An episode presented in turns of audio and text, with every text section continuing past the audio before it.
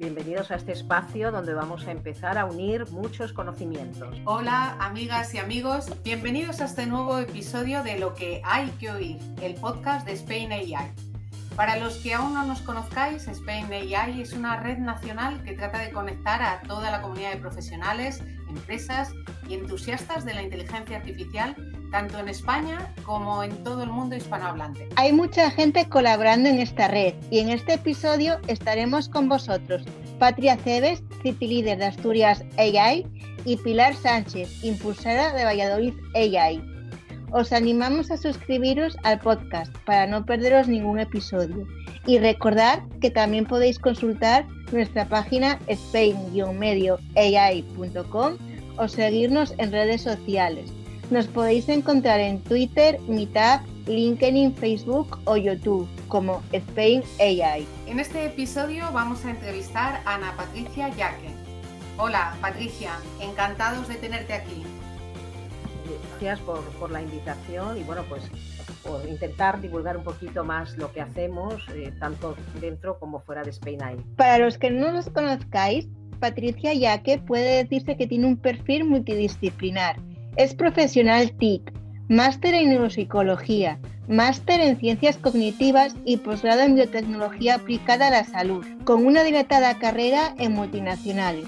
Actualmente está desempeñando diversos roles como fundadora y la Chief Metaverse Officer en Metaverse for Good, docente de AI generativa en una escuela de arte, especialista en gobernanza y ética en relación a la AI y tecnologías adyacentes en una consultora, impulsora en Madrid AI de Spain AI y directora del área de neuroética y biotecnología de la Asociación Odisea AI. Primero de todo, queremos darte las gracias por participar en nuestro podcast, que trata de ayudar a la divulgación de la inteligencia artificial. Mente, chicas, pues aquí a vuestra disposición. Patricia, para que los oyentes sigan bien el hilo de esta conversación, nos gustaría plantearte la entrevista con tres apartados para que nos ayudes a entender mejor tu experiencia personal en el área de especializada de la neurología, su relación con la inteligencia artificial y, por último, las tendencias de futuro que vislumbras. Hemos visto que tienes diferentes estudios a priori no muy relacionados.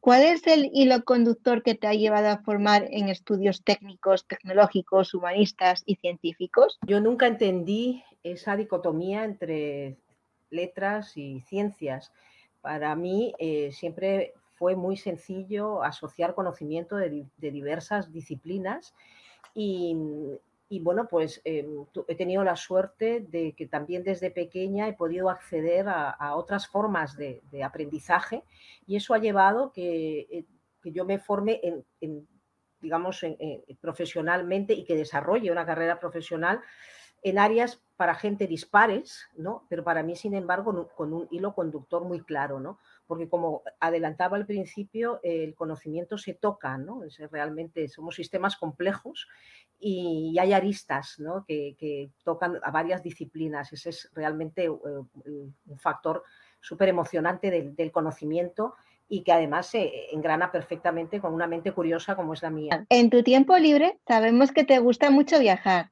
De todos los sitios que has viajado, ¿cuál te quedarías? Evidentemente los, viajes son experiencias, están ligadas con mucha emocionalidad.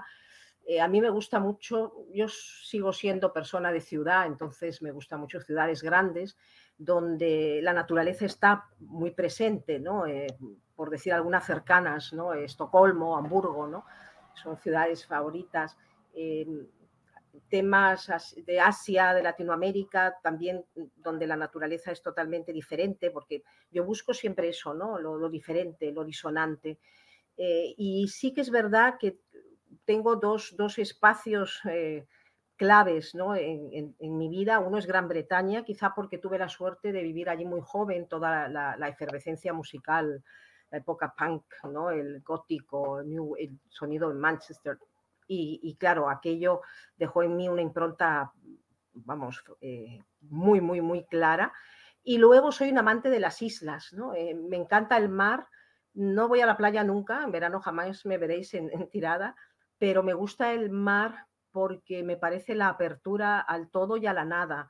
Me parece efectivamente el, estar, eh, pues eso, ¿no? Como es la vida, ¿no? Sin certeza, sin, sin cierres, ¿no? Es, abrirse a la libertad. Bueno, qué envidia nos das, ¿eh? Todo lo que has podido viajar y conocer. Ahora, si te parece, vamos a entrar en materia un poco del tema que, del que más nos puedes hablar. ¿Cómo definirías la neurociencia para alguien que no está familiarizado con el tema? ¿Y en qué contexto de la neurociencia nos puedes indicar que trabajas? Es el estudio de cómo se desarrolla el sistema nervioso, la estructura y sus funciones. Volviendo a esa interdisciplinariedad, eh, hoy en día eh, las neurociencias ¿no?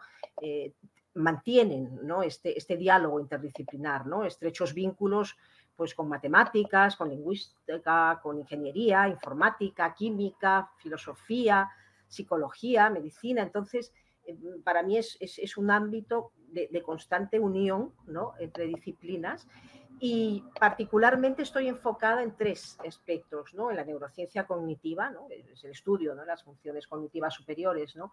de los seres humanos, sus bases neuronales. Eh, y esta, volvemos a lo mismo, ¿no? y eso ya lo sabemos, ¿no? que se basa en lingüística, neurociencia, psicología, ciencia cognitiva. Em, aquí hablamos de dos direcciones, ¿no? una es quizá la conductual experimental y la otra que es la computacional modelización, donde evidentemente eh, tiene pues, la inteligencia artificial un, gran peso. ¿no? En línea con esta, esta neurociencia, este, este dominio de saber, está la computacional, la neurociencia computacional, ¿no? Esto además hay un, webinar que hace muchísimo tiempo di yo justamente para Spain ahí y eh, en el que eh, hablábamos de la interrelación entre, entre neurociencias y, inteligencia artificial, ¿no? Pero bueno, qué duda cabe que eh, la inteligencia artificial pues, nos está ayudando ¿no? a la simulación, a, modelar funciones cerebrales, aplicando pues, técnicas matemáticas, física, otros campos computacionales. Entonces, em, aquí hay, un mundo que al final también, pues seguramente que, rozaremos un poquito más, ¿no? Y el tercero, pues que es la neurociencia cultural, ¿no? Que se estudia cómo las creencias, las prácticas, los valores, los principios, todo lo que viene siendo la cultura configura y moldea el cerebro, es decir, la biología, ¿no? evidentemente, al decir el cerebro, pues también estamos hablando de las, de las mentes y al hablar de biología estamos hablando incluso los genes. A la hora de presentarte, bueno, pues hemos visto que tienes un dilatado currículum y mencionamos Metaverse for Good. ¿Nos puedes decir cómo surgió la idea, qué es exactamente y qué estáis desarrollando? En línea de lo que he hablado justamente además ahora, el, tema de la cultura, eh, yo siempre he sido muy consciente de la impronta que deja eh, la tecnología, ¿no? en lo que es la, cultura, en lo que es la identidad eh, y en lo que es la, biología. Eh, y qué mejor manera de, mm, digamos, mm, poner todo esto en valor cuando hablamos de nuevos mundos virtuales, ¿no? en mundos extendidos, mundos de realidad extendida, en nuevas realidades sociales eh, la neurociencia nos permite saber cómo vamos creando realidades sociales. Esto también está por allí en algún, webinar. ¿no? es un momento clave de pararnos, saber qué se puede mejorar con todo lo que hemos estado haciendo ¿no? Eh, a nivel cognitivo, a nivel emocional, a nivel mental y verdaderamente eh, identificar ¿no? cómo podemos con nuestras conductas crear nuevas realidades sociales. Entonces, en ese sentido, eh, bueno, pues somos un, observatorio que estamos eh, desarrollando un código ético, no solamente es una wishful list, ¿no? wishful thinking, sino también lo, aterrizamos a, digamos, a la práctica eh, con desarrolladores, creadores de, artistas en general, no solamente desarrolladores, ¿no? gente que viene del arte. Y luego, por otro lado, pues en, en identidad digital a nivel legal, nosotros retrocedemos y vemos qué impacto ¿no? se está generando. Con... ¿Cuál es tu enfoque como docente de IA en, el campo de las artes, en el dominio de las artes? Bueno, pues mira, em, yo soy una gran amante de, la música de, toda la vida em, y a mí el proceso el proceso más que el producto también me ha interesado muchísimo. Entonces, ahora esta democratización, ¿no? Eh, de alguna manera que no, va, no, no, conlleva eh, un conocimiento eh, verdadera, digamos, del verdadero artista, ¿no? Que es que yo creo que tiene que haber una introspección, tiene que haber unos tiempos de, sopesar, de, valorar, tienes que enfrentarte también a un lienzo blanco, ¿no? si uno lee biografías de, diferentes disciplinas ¿no? del arte, es muy interesante cómo realmente llegaban. ¿no? Eh, hablando de la neurociencia también, hay una, parte que es la neuroestética y que nos permite también entender a partir de allí qué pasa en el cerebro, ¿no? Con estos distintos procesos creativos, ¿no? Incluso cuando alguien ha sufrido alguna, algún, digamos, eh, eh, trastorno psiquiátrico, o, por ejemplo, algún problema como pudiera ser un ictus, ¿no? ¿Qué, pasa a nivel cerebral? Entonces, em, yo quiero, y mi, propuesta es básicamente está centrada en dos puntos. Primero, que creo que eh, la labor del artista de visibilizar lo que a, muchos se nos escapa, creo que, tiene que, volver a estar en el pedestal, ¿no? esa labor social, eh, porque hay mucha uniformidad y creo que para salir de ella mm, hay que, hay que entrar en esos procesos. Y segundo, lo que decíamos, más que un producto, más que un prompt, eh, por muy bien que esté el prompt y por mucho que me hayas estudiado y que tengas eh, cultura, digamos, de, eh, influencias que puedas plasmar, me interesa más que, que el producto rápido, los procesos. y, la siguiente pregunta, 2023, ha sido el año de excelencia de los, de los modelos grandes de lenguaje, ¿no? ¿Cómo crees que van a evolucionar? Mira, eh, yo como digo, siempre tengo esa perspectiva multidisciplinar, ¿no? Y estoy ahora muy, muy atenta a, bueno, pues eh, lo que ha desarrollado un neurocientífico teórico, ¿no? Eh, Friston, donde habla de la inferencia activa, ¿no? Como forma de entender comportamiento, digamos, de lo sintiente, ¿no? Es una teoría que caracteriza la percepción, que además a mí me interesa mucho, precisamente por ser también docente de artes, ¿no? la planificación y en, en términos, eh, y bueno, la acción, ¿no? en términos de, inferencia probabilística. Eh, hace, digamos, un, paralelismo ¿no? con cómo aprendemos también los, los eh, seres humanos. Y, bueno, pues es una perspectiva integradora. El cerebro, vuelvo a decir lo mismo, para mí lo integral, lo holístico es siempre un plus. ¿no? entonces, ¿qué pasa? Que bueno, pues quiero seguir la pista porque parece que el modelo generativo cuando se apoya en, esta inferencia activa, puede prometer ¿no? Eh, llegar quizá eh, o, entender de otra manera eh, lo que es esa inteligencia artificial en general. ¿no? Entendiendo que sus respectivos casos de uso tienen muchas similitudes, tanto los modelos grandes del lenguaje como lo que se llama Gen AI, ¿cuál es la aproximación de la nueva regulación europea sobre la inteligencia artificial generativa? allí a mí lo que me interesó efectivamente, sobre todo por, el tema eh, regulatorio, nosotros estamos más en la parte metajurídica, ¿no? en la parte ética. De hecho, eh, uno de los intereses eh, que también está en el foco de, nuestras investigaciones es no solamente lo que es la ética de la, digamos, de la neurociencia, ¿no? sino también la neurociencia de la ética. Es decir, si los seres humanos tienen circuitos cerebrales que en un momento dado, a través de la educación, puedan pues, estimularse ¿no? para eh, incentivar esa ética con las dificultades que tiene ¿no? el hablar de ética. Em, y esto lo digo porque eh, a nivel jurídico, que efectivamente pues, muchos juristas em, siguen sin conocer a fondo la tecnología, bueno, pasa con muchos tecnólogos también incluso, ¿no? Em, a nivel jurídico, bueno, pues eh, los tiempos que se manejan y las eh, eh, discusiones que entran, creo que siempre pues hay que tomarlas en consideración y aunque vayan siendo pasos hacia adelante, es verdad que, son de alguna manera rémoras, ¿no? Y, en, ese, en, esa línea, algo, algo que ha sucedido también muy concreto con la, con la inteligencia artificial generativa fue, por ejemplo, que me parece que fue en noviembre pasado, Francia, Alemania e Italia llegaron a un acuerdo eh, sobre cómo, cómo regularla. ¿no?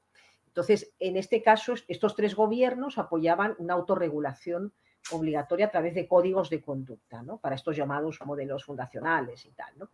Entonces, alegaban pues, que los modelos efectivamente estaban en consonancia con esos principios de Hiroshima, ¿no? del G7, que garantizan de alguna manera ¿no?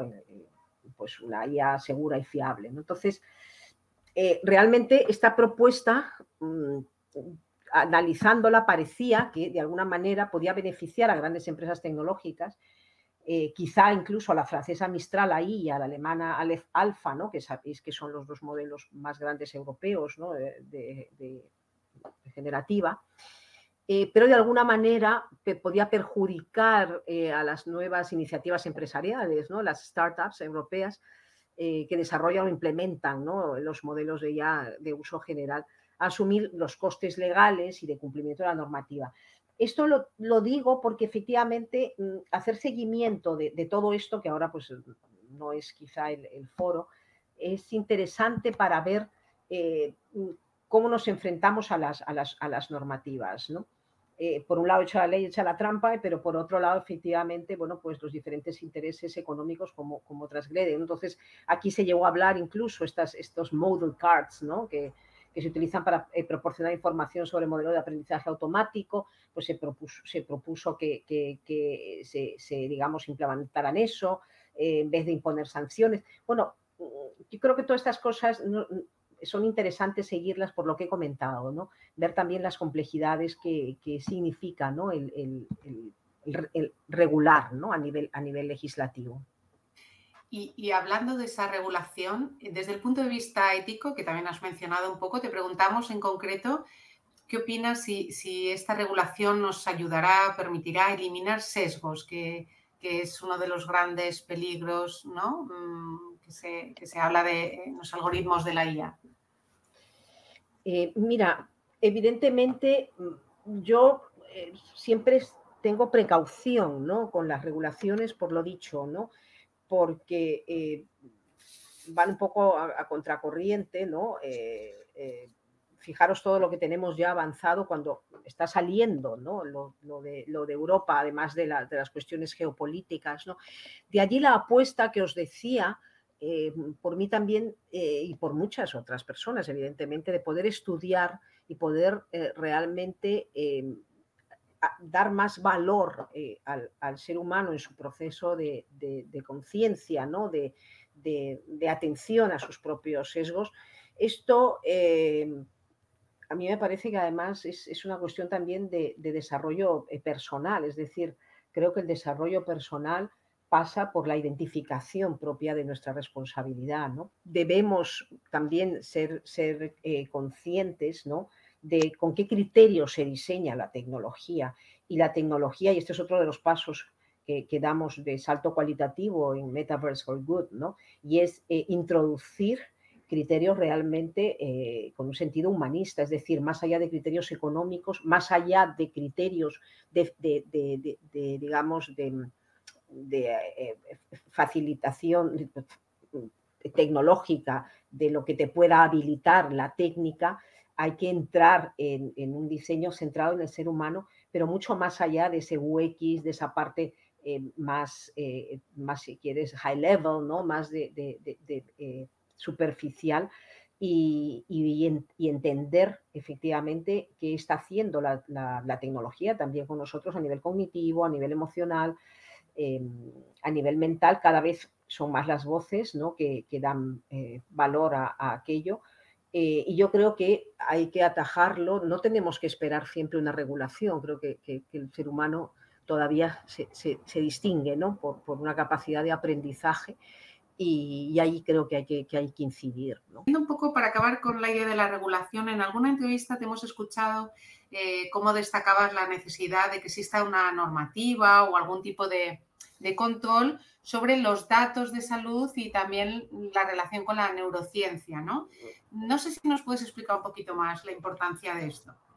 Sí, mira, voy a empezar a, dar los titulares, ahora voy a intentar ser, ser muy clara.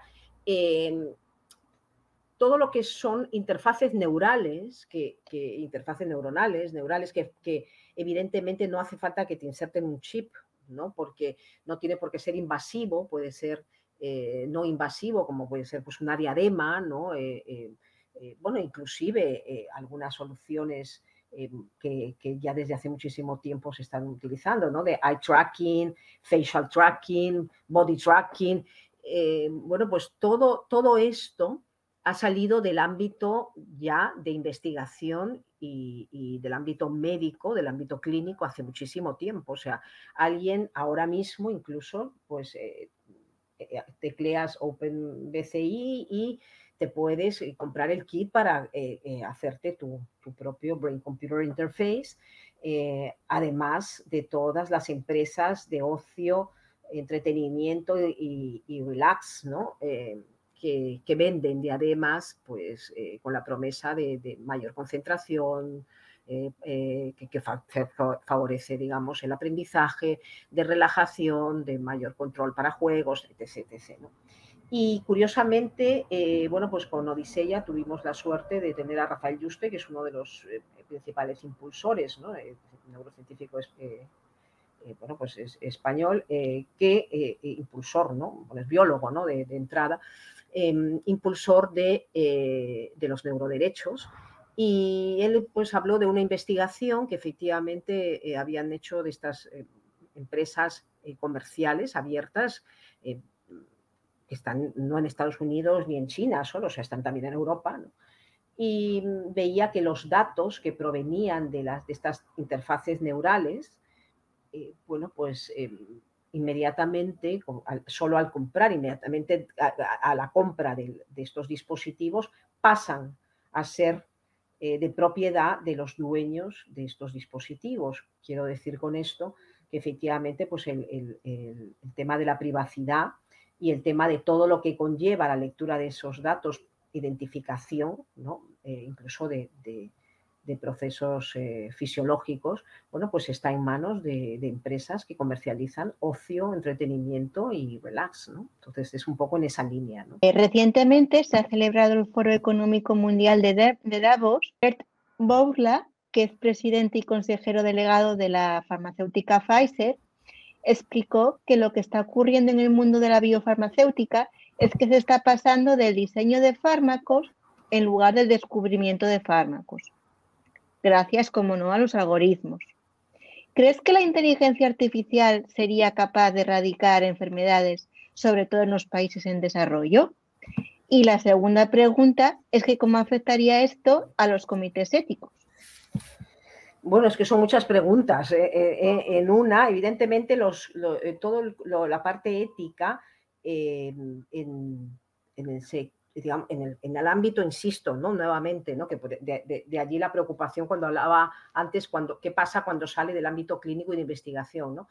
en todo lo que es los comités éticos ¿no? en biociencia, eh, lo que es la bioética, eh, bueno, pues tiene ya toda una trayectoria, ¿no? Eh, que lógicamente pues irá actualizando, pero ya hay un corpus muy, muy interesante ¿no? allí de, de, experiencia, ¿no? Eso es un poco por, puntualizar la última pregunta que me, dices, ¿no?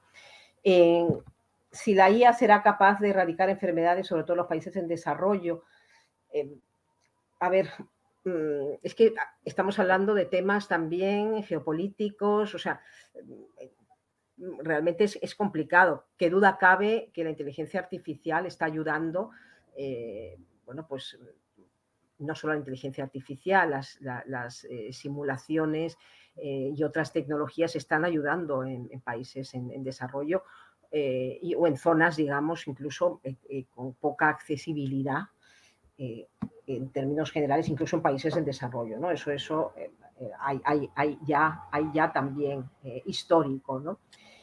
con respecto a, la, digamos, al grueso ¿no? de, de, lo que me has preguntado, ya hace dos décadas, si no recuerdo mal, eh, efectivamente ya se, utilizaron herramientas computacionales para diseñar una proteína ¿no? Eh, completamente nueva, ¿no? Eh, pero en ese, en ese, entonces creo que era inerte, pero quiero decir, todas estas cosas, esto sí que me, me gusta comentarlo porque a veces creemos que todo viene de ya y que, todo, y que, y que de la nada ha surgido ChatGPT y de la nada, no, o sea, hay mucha prueba, ¿no? Hay mucho, ya hay mucho histórico, ¿no? mucha investigación y, mucha prueba-error ¿no? en, cada hito. ¿no? Em, Pero sí que es verdad que, bueno, pues ahora mismo el diseño de proteínas de novo, o sea, de la nada, se ha convertido pues, en herramienta práctica para generar enzimas y otras proteínas a medida. Eh, que esto es esencial para el diseño bueno, pues de, vacunas, por ejemplo, ¿no? o, también para, para, estos vehículos, ¿no? para la administración de fármacos. Entonces, eh, gran parte de este progreso, pues evidentemente se reduce al conjunto de datos cada vez masivo, ¿no? más, más masivo, ¿no? que vinculan de alguna manera estas secuencias de proteínas con la estructura. ¿no? y sin duda pues la algoritmia es, esencial. ¿no? Y, hablando nuevamente de, generativa, de, LLM, las estrategias estas basadas en secuencias que utilizan además estos grandes modelos de lenguaje, ¿no? a través de herramientas como el chat GPT, pues es interesante porque tratan las secuencias de proteínas como documentos compuestos por palabras, ¿no? Eh, polipedípticas, ¿no? que es un poco la, parte esta de aminoácido y tal, bueno, un poco la, estructura de la proteína, ¿no? Y estos algoritmos pues pueden discernir efectivamente estos patrones que subyacen, digamos, en, el libro de posibilidades, en el puzzle ¿no? de, eh, arquitectónico de las proteínas del mundo real, ¿no? Entonces es como si estuvieran aprendiendo la gramática oculta, ¿no? Eh, se están ajustando a una gramática real. Nos interesa saber eh, la opinión de qué opinas tú sobre lo que ha dicho la consultora CLI, que cree que será más importante el origen de los datos, pudiendo analizarse los datos no estructurados y que habrá más plataformas donde se podrá comercializar los mismos. Y bueno, que cómo crees tú que, que afectará en el ámbito sanitario estos aspectos, ¿no? Estos, según la consultora CLI. Eh, yo al, escuchar tu pregunta, eh, eh, a mí me ha venido a la mente todo este proyecto europeo, Gaia X, ¿no? Em, que efectivamente, bueno, pues este es el marco de Gaia X, que tiene un hub en España, ¿no? He estado presente también, tanto en su inauguración en Talavera como en muchas reuniones, ¿no? Sobre todo el comité ético. O sea, de alguna manera permite crear espacios de datos de salud hablando del tema de, creo que me has mencionado efectivamente el ámbito sanitario, ¿no? tiene un vertical de, salud, ¿no? que tiene varios, ¿no? industria, smart cities, movilidad, etc. ¿no? Pero centrándonos en el de salud, que evidentemente bueno, pues favorece lo que se llama la medicina de, hay gente que la llama de las 3 P, de las 4 P o de las 5 P, ¿no? que estamos hablando que es personalizada, predictiva, preventiva, eh, participativa, de propósito y tal, ¿no? si utilizamos las 5 P. ¿no? Entonces, este, este, este proyecto de Gaia X, este marco, mm, pues efectivamente lo que decimos, ¿no? Eh, quiere garantizar eh, la, compartición de, datos de salud eh, centrados en el ciudadano, lógicamente soberanos, federados, confiables, seguros, a escala, em, y estamos hablando de conjuntos de datos y servicios interoperables, ¿no? que son transferibles además entre, distintos stakeholders y sectores. Y, bueno, pues eh, aquí se pretende que efectivamente eh, el poder compartir todos esos datos sirva no solamente eh, para lo que es la, gestión propiamente de, clínica, si tú quieres, sino también para la investigación. Entonces vamos a ver hasta qué punto efectivamente esa federación eh, se puede hacer esa, esa integración de, datos y servicios interoperables, se puede hacer de manera fiable para que mm, eh, pues pueda ser esto todo un éxito. ¿no? Y, pasando un poco de este tema de pases de datos con datos no estructurados, nos vamos a lo pequeño. Eh, mirando el futuro, ¿en qué punto crees, por ejemplo, que está la nanotecnología ¿Y dónde se apoyará eh, respecto a la IA? ¿Cómo ves ese futuro? Mira, eh, bueno, hay una cosa, ahora que se habla tanto de lo, cuántico y tal, ¿no? Eh, cuando hablamos de la nanotecnología, evidentemente, pues eso, manipulación de átomos y moléculas a nanoescala, ¿no? Bueno, pues, ¿qué estamos eh, hablando o, a qué nos podemos estar refiriendo también a la mecánica cuántica, ¿no? que está en juego. ¿no? Y, vemos que hay campos de la nanociencia que emplean explícitamente sistemas a nanoescala para explorar los efectos de esta mecánica cuántica. ¿no? entrelazamiento, coherencia, se me ocurren y tal. Y, evidentemente pues utilizan también la mecánica cuántica como recurso para aplicación, eh, aplicaciones tecnológicas emergentes como puede ser la computación y la comunicación cuántica. Entonces me parece a mí eh, que efectivamente ahí hay un, campo en el que, el, que, hay que seguir, ¿no? Eh, eso por un lado. Y luego, bueno, pues evidentemente mm, hay algo que, entrando ya en lo de la inteligencia artificial, ¿no? Sabiendo lo que es la nanotecnología, eh, entendemos que su ejecución, por decirlo de alguna manera, pues puede resultar complicada, ¿no? porque operar a nivel atómico es mucho más eh, eh, complejo ¿no? que hacerlo de una forma convencional, por las leyes de la física son distintas. ¿no?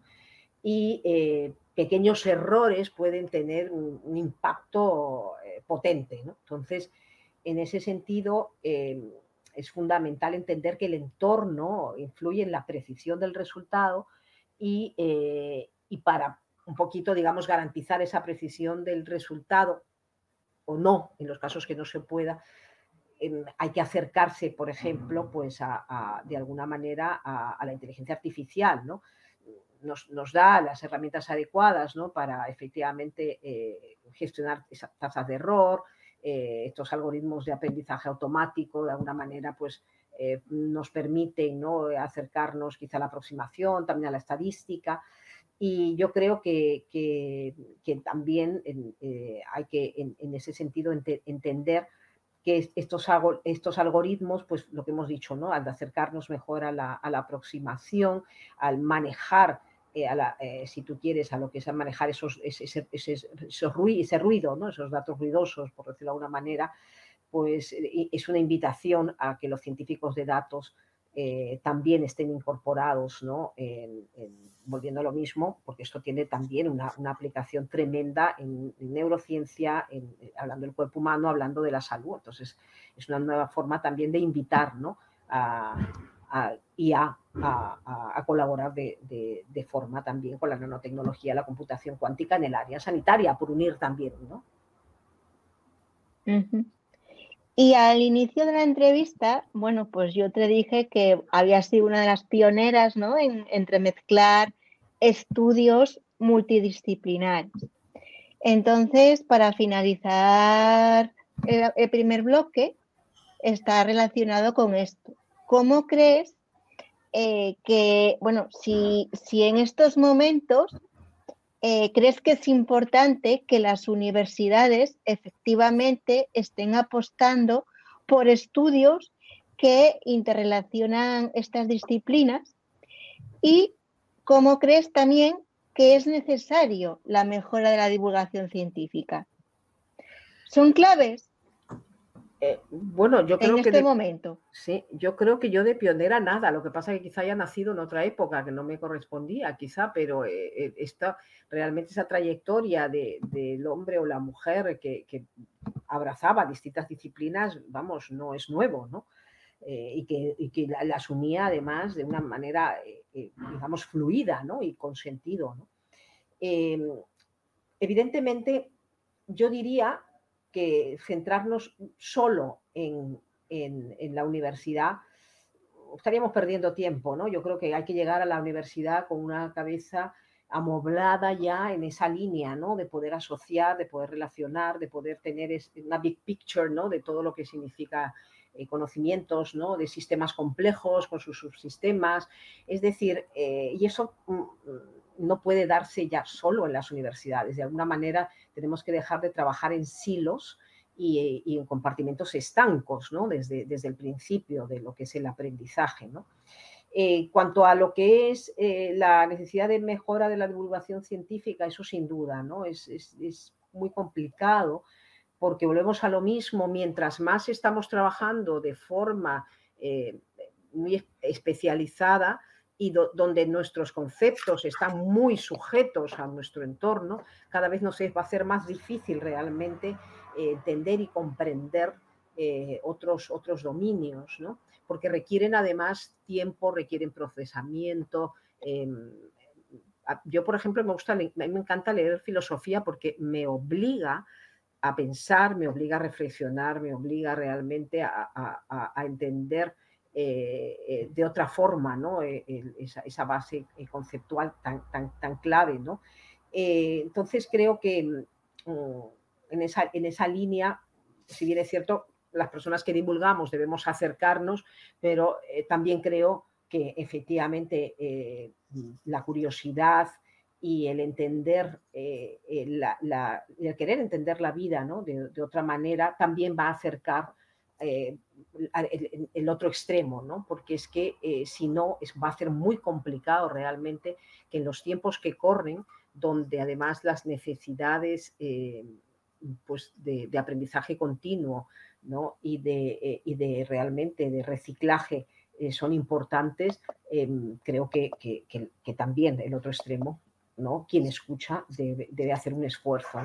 Y yo ahora mismo mm, sí que digo que efectivamente uno de los mayores retos, cerrando con neurociencia, cerrando con inteligencia artificial, pues creo que consiste en, empezar a, explorar ¿no?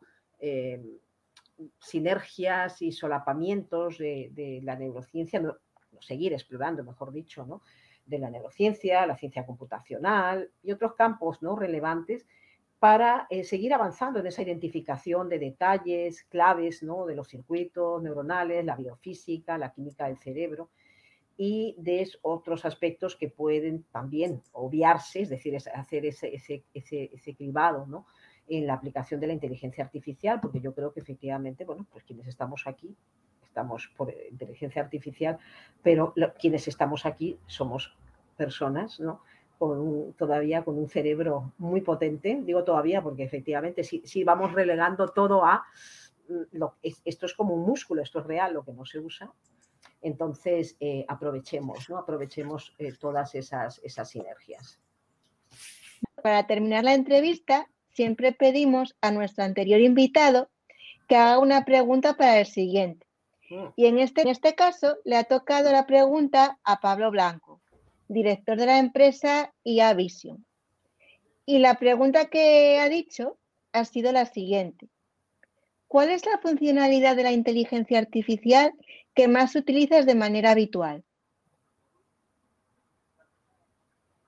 Bueno, pues todas las que están embebidas ¿no? en, las aplicaciones que, utilizamos. Yo ahora mismo, eh, ya digo, estoy muy metida en todo lo que es inteligencia artificial generativa. ¿no? Entonces, efectivamente, eh, estoy en, ese análisis de, eh, lo que es eh, texto multimodal, ¿no? Entonces, esas funcionalidades de lo que es texto a distintos soportes, ya sea texto, incluso vídeo, ¿no?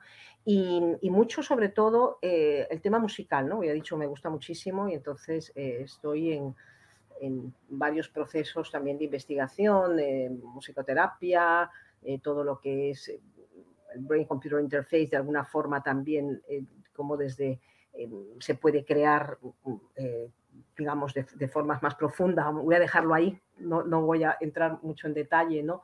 música. Entonces, mm, estoy ahora mucho con temas de IA generativa. Venga, y ahora te toca vengarte. ¿Qué pregunta querrías que hiciéramos a la próxima entrevistada o entrevistado? Pues mira, yo preguntaría si se ha puesto a pensar qué puede estar perdiendo a nivel cognitivo, ¿no? O qué puede estar reemplazando de sus procesos cognitivos, mejor así, qué puede estar reemplazando de sus procesos cognitivos em, por utilizar quizá demasiado o confiar demasiado ¿no? en, tecnologías de IA, si tú quieres, ¿no? Bueno, a ver es, muy interesante. Y nos gustaría que nos dieras alguna pista de a quién crees que deberíamos invitar a este podcast en próximas ediciones. Alguien que nos, nos sugieras por, por su enfoque o por, por la manera de comunicar. Eh, yo creo que, que, es clave eh, invitar a personas eh, que han venido de otras áreas y que, eh, con, esa, con ese bagaje ¿no?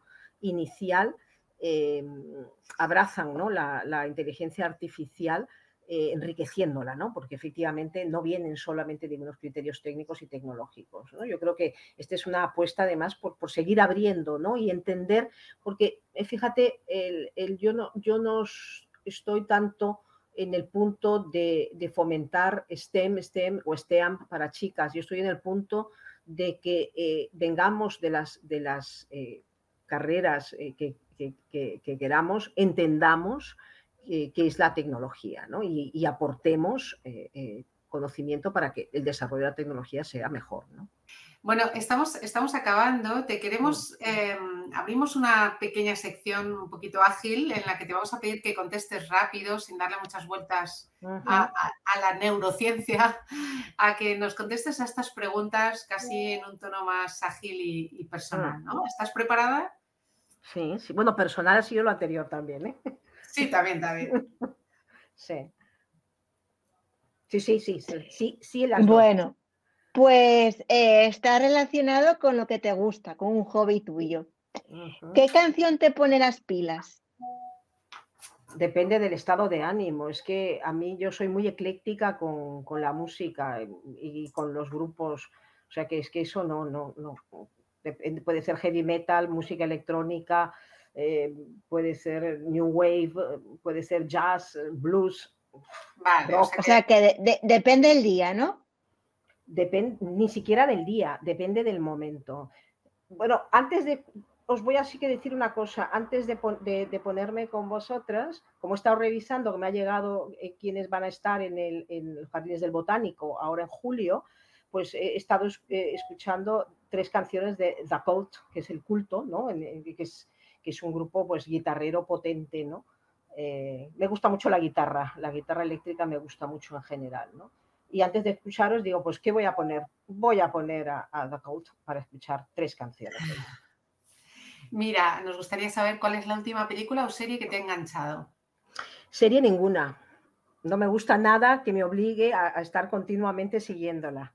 O sea, la única serie que vi, que fijaros, hace ni se sabe cuántos años, era Revenge. Y, dejé, y dije en aquel momento, no vuelvo a ver una sola serie. Y película, em, como estudié, bueno, pues alemán y soy gran amante del, idioma, esta, eh, he visto estas semanas pasadas dos alemanas y he visto una que me ha gustado porque eh, no es lo mío habitual, ¿no? Eh, era la, de Margarete von Trotta, donde narra la, digamos, lo que es la relación amorosa entre, entre un escritor que me, que me, gusta mucho, que es Max Frisch, y una poetisa. ¿no? Entonces, eh, bueno, pues es un viaje al desierto por parte de ella y tal, y es una, es una, es una historia eh, eh, con, con cariz muy humano, con los trasfondos y la profundidad de la parte también oscura del ser humano, que esas me gustan mucho. ¿A qué jugabas cuando eras pequeña? Con la naturaleza. Yo corría mucho en la naturaleza. Mi, mi mejor amiga siempre fue la bicicleta. He sido muy deportista y, la verdad que tenía suerte porque he podido disfrutar también de, muchos juegos al aire libre. ¿R o Python? Cada uno para, para cada cosa. ¿Sitio o lugar más raro donde has teletrabajado? Eh, cuando he sido programadora, esto va a sonar mucho a muchos, a muchos, sótanos. ¿Quieres viajar en el tiempo? ¿A qué época te querrías ir? ¿Dónde te verías o a quién querrías conocer? Mira, eh, no me gusta la historia, fíjate porque creo que se cuenta de una forma muy, eh, pues muy parcializada, ¿no? Eh, en general no me gusta nada lo clásico, ya digo, tengo fotos desde niña con robots y tal.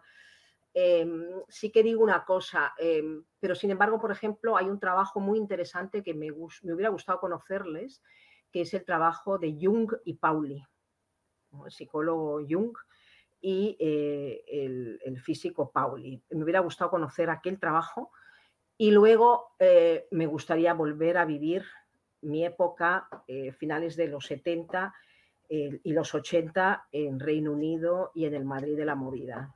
Eso, vamos, mm, o sea, es que sin dudas, vamos, es que se me pone, fijaros, se me pone hasta la cara de contenta porque fue para mí, vamos, es que glorioso, glorioso por todo lo que significaba, no solo a nivel musical, sino a nivel social, a nivel individual, ¿no? a nivel cultural una época muy privilegiada de haberla podido vivir. ¿Pequeña manía o vicio confesable? La leche condensada. Soy un gran amante, soy muy golosa y soy gran amante de la leche condensada. ¿Os acordáis de la película esta ¿cómo se llamaba? Esta la del meteoro, ¿no? El, meteorito que cae, que, se, con Leonardo DiCaprio, que va a terminar el mundo. Y que hacen una cena final antes de que caiga el meteorito y tal. Y, con mi pareja siempre decimos, yo tengo leche condensada y, él tiene café, que son nuestros vicios. Lo tenemos siempre permanente por si acaso. ¿Y qué superpoder te gustaría tener? Eh, ¿Qué superpoder? Bueno, el volar, ¿no? El volar es la libertad, es la libertad, es lo que entiendo yo por libertad, ¿no? Si tuvieras más tiempo, ¿qué harías? Yo creo que la pregunta es si tuviera más dinero. si tuviera más dinero, pues seguramente que haría muchas más cosas, ¿no? Eso sin duda, ¿no? Apostaría mucho por, por prueba-error de innovación, me arriesgaría muchísimo más, ¿no? Eh, yo creo que esa es la pregunta, ¿no? Eh, por lo demás, eh, a mí me gusta también mucho disfrutar de la vida, me gusta también descansar, me gusta también estar en, modo eh, off, entonces distribuyo adecuadamente mi tiempo, ¿no? Para esta salud mental, ¿no? Queríamos una respuesta concreta de qué es lo que más te ha sorprendido de lo que conoces de la IA la tecnofilia hacia ella. Bueno, pues efectivamente, ¿no? El gran entusiasmo que existe eh, es, casi una religión, ¿no? Me llama mucho la atención. La es exagerada. Bueno, conociendo cómo es el ser humano, era previsible, ¿no? En muchos casos, ¿no? Me da cierta, cierta pena, directamente lo digo, me da cierta pena, ¿no? Por lo que he comentado antes, ¿no? creo que, que hay que jugar siempre al equilibrio, ¿no? y veo mucho desequilibrio en el sentido de, de, de, de esa, esa, filia. ¿no? Me, da, me, da, me, da, un poquillo de pena, ¿no? Todo lo que, lo que esté fuera de nosotros, ¿no? Eh, alguien me podrá decir, bueno, no es que la queremos para dentro de nosotros, transhumanismo y tal, cual, cual. Pues también hay que ver, ¿no? Porque eh, de momento, por ejemplo, en, lo que es eh, todo lo que es interfaz humano-máquina para cosas de, clínicas, ¿no? Como puede ser pues Alzheimer, mm, bueno, sobre todo donde hay más es, demencia, es eh, bueno, pues Parkinson, mejor dicho.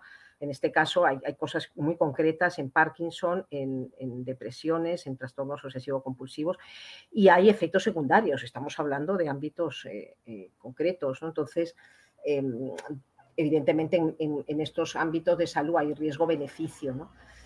Mm, pero esa, esa digamos, confianza ciega eh, me llama la atención, ¿no? Me llama la atención. Este mundillo de la inteligencia artificial, ¿qué recomendarías tú? ¿Puede ser una web, un canal, una publicación, autor? Yo recomendaría eso, el, abrirse, ¿no? El abrirse a, conocer un poco más eh, esa, esa, esa, ese, digamos, esa fuente, ¿no? donde queremos inspirarnos para, llegar a esa inteligencia artificial general, que es decir, a nosotros mismos. Eso es lo que yo recomendaría, ¿no? Como un complemento. Eh, ¿Eres de piña en la pizza o no? Soy de mezclar sabores. Conocimientos, ¿no? Exactamente. Bueno, Patricia, ya que muchísimas gracias. Mm, vamos a acabar con un pequeño reto que te queremos hacer. Estamos llegando ya al final. Este sí que es el final. Nos gustaría mm. que nos dieras un titular o dos a modo de tweet, es decir, que, o de X, muy corto, ¿no?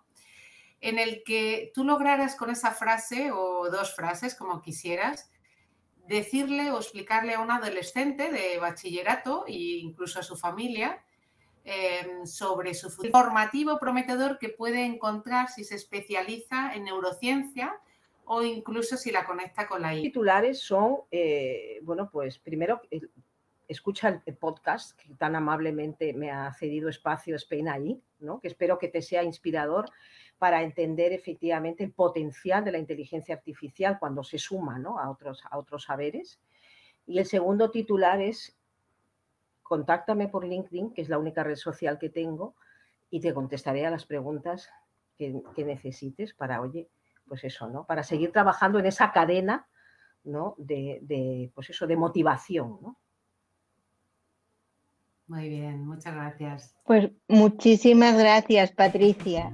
Con este gran reto superado, cerramos la entrevista. Ha sido un placer, Patricia Yaque. Muchísimas gracias. A vosotras, chicas. Placerote. Agradecemos a todos y a todas los que nos estáis escuchando y siguiendo y esperamos que hayáis disfrutado tanto como nosotros.